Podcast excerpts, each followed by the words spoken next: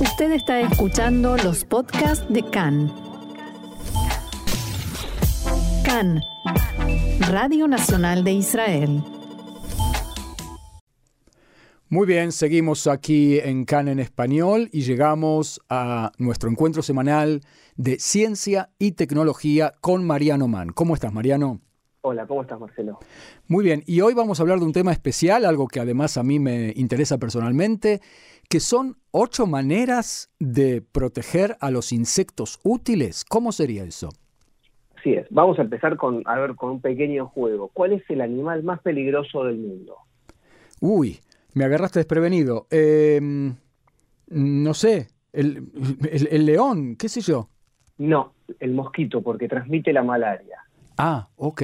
¿Cuál es el, insecto que más abunda y nos molesta en verano aquí en, Israel? Las hormigas. Por ejemplo, y las moscas. Ajá. ¿Y cuál es el, por convención, el más horrible y asqueroso y que todo el mundo rechaza?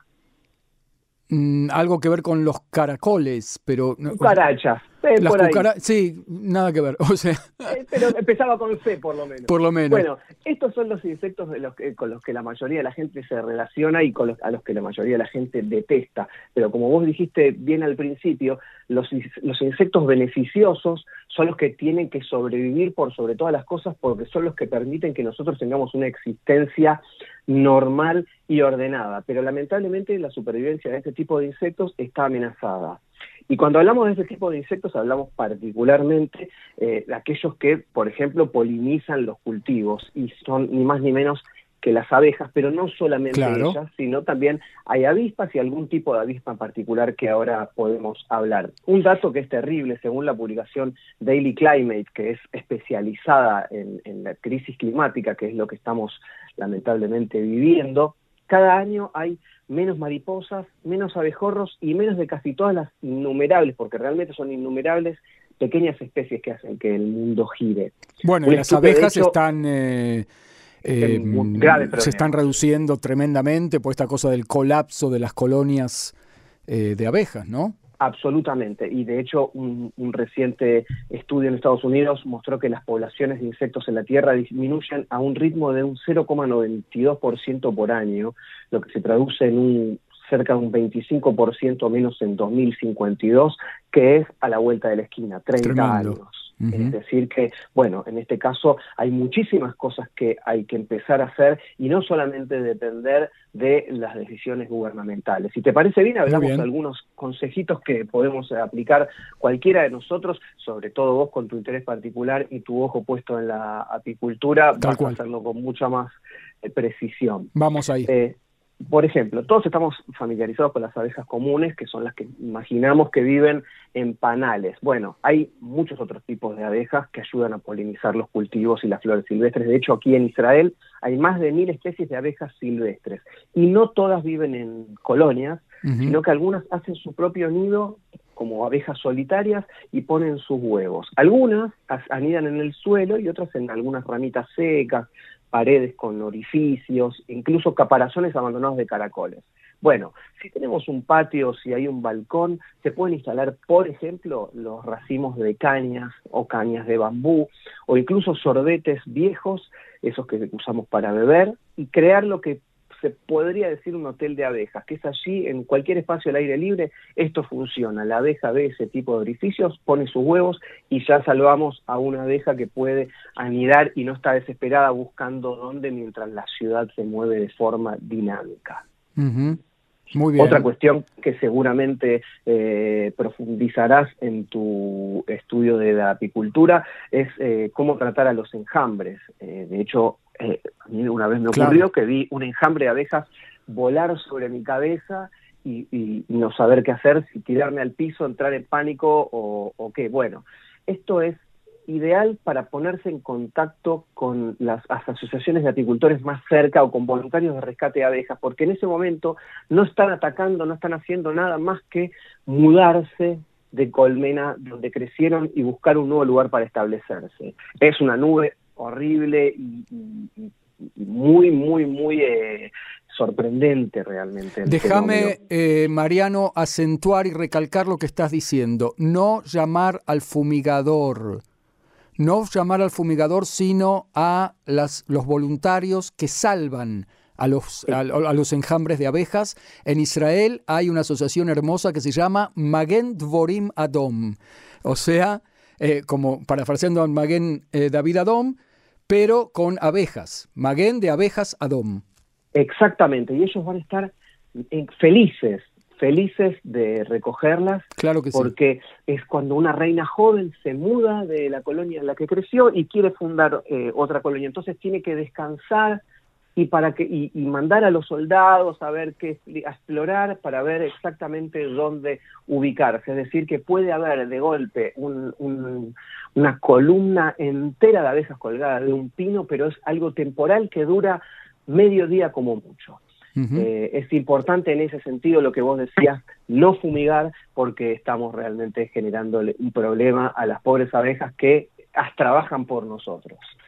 En ese sentido, también eh, una sugerencia es cultivar plantas para abejas, eh, porque hay en países cálidos y secos como Israel las plantas en flor son muy raras en verano y otoño, por lo que las, las abejas pueden pasar hambre y la idea es cuidarlas. Entonces hay que buscar y cultivar plantas que florezcan en esas estaciones, como por ejemplo eh, algarrobos o tamariscos, que ni bien empiezan a crecer pueden dar florcitas y esas son flores ricas en néctar y polen, que son las mejores para Claro, hay que averiguar cuáles son en cada lugar, la flor, en cada país que nos están escuchando, las flores que dan néctar y polen, no todas. ¿eh? Exactamente, aquí en Israel algarrobos y tamariscos son ideales porque eh, crecen en, en, esas, en las estaciones en donde las abejas pueden estar más complicadas a la hora de alimentarse.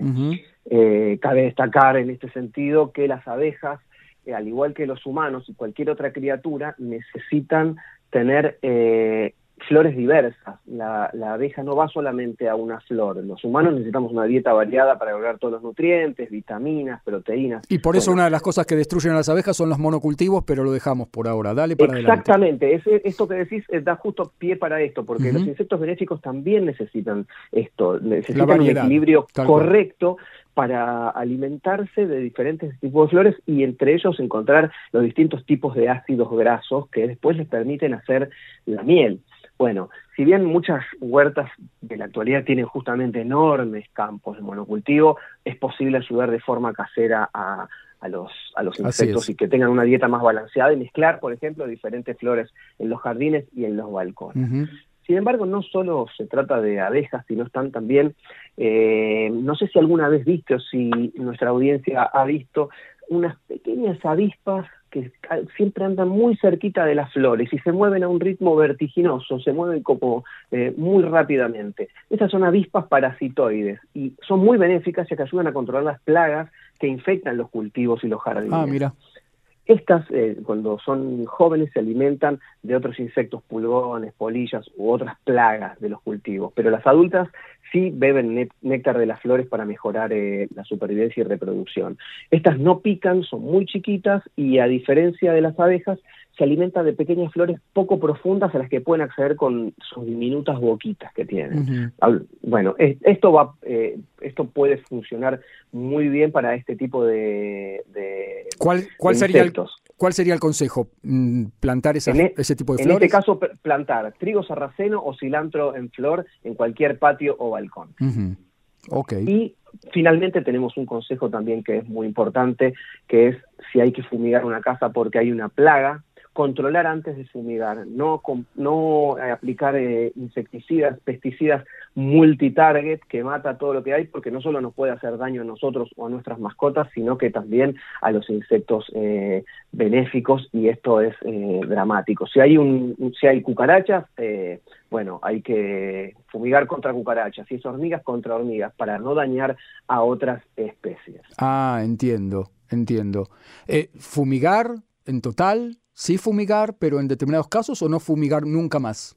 No, es fumigar lo, que nosotros decimos fumigar, una, lo que es una plaga doméstica, ¿sí? lo que tiene que ver con eh, cucarachas, hormigas, eh, los pescaditos de plaga por la humedad. Hay una cantidad de, insectos que viven o conviven con, los humanos y que son molestos o que pueden traer eh, problemas. Que no son este benéficos, digamos. Nosotros hoy estamos hablando de los benéficos. No son benéficos e incluso, bueno, algunos transmiten enfermedades, ¿no? En algunos casos serán los mosquitos, en otros lados serán eh, las cucarachas que portan y andan por los desperdicios. No, en este caso hablamos de que las plagas domésticas eh, pueden ser eliminadas sin dañar a otras especies como eh, las abejas o este tipo de, avispas. Muy bien, ¿algo más, Mariano? Bueno, un bonus track que es algo que viene a desmitificar el papel de la mariposa. Las mariposas no son consideradas beneficiosas porque sus larvas son plagas graves para los cultivos agrícolas. Y las adultas son marginalmente importantes como polinizadores. Es, decir, que no, no son eh, lo que nosotros imaginamos, pero de todas maneras sí la podemos cuidar porque eh, están disminuyendo también a un ritmo feroz que eh, pronto podría declararse, por ejemplo, la, icónica mariposa monarca negra, que es la naranja con negra que solemos ver cada primavera. Bueno, eh, están a punto de declararse peligro, en peligro de extinción, una especie en peligro de ¿Y cómo las cuidamos? Las cuidamos con plantas que florezcan en distintas estaciones y que se puedan ubicar en zonas total o parcialmente soleadas. Una, una planta ideal para esta es el algodoncillo nativo, algodoncillo nativo, que es una de las favoritas de la mariposa monarca con la que puede alimentarse y no molestar a ninguna otra especie. Muy bien, Mariano Mann, eh, hemos hablado de ciencia y tecnología, un tema muy, muy especial y muy importante para toda la humanidad, no solamente eh, eh, en general para la ciencia, es vital porque comemos lo que ellas posibilitan y eh, estos consejos han sido traídos por Israel 21C, pueden entrar en español, pueden entrar todos al, sitio en internet. Y te agradecemos mucho este nuevo paso por CAN en español.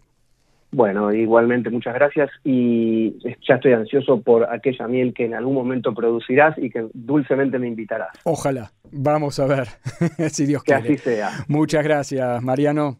Hasta la próxima.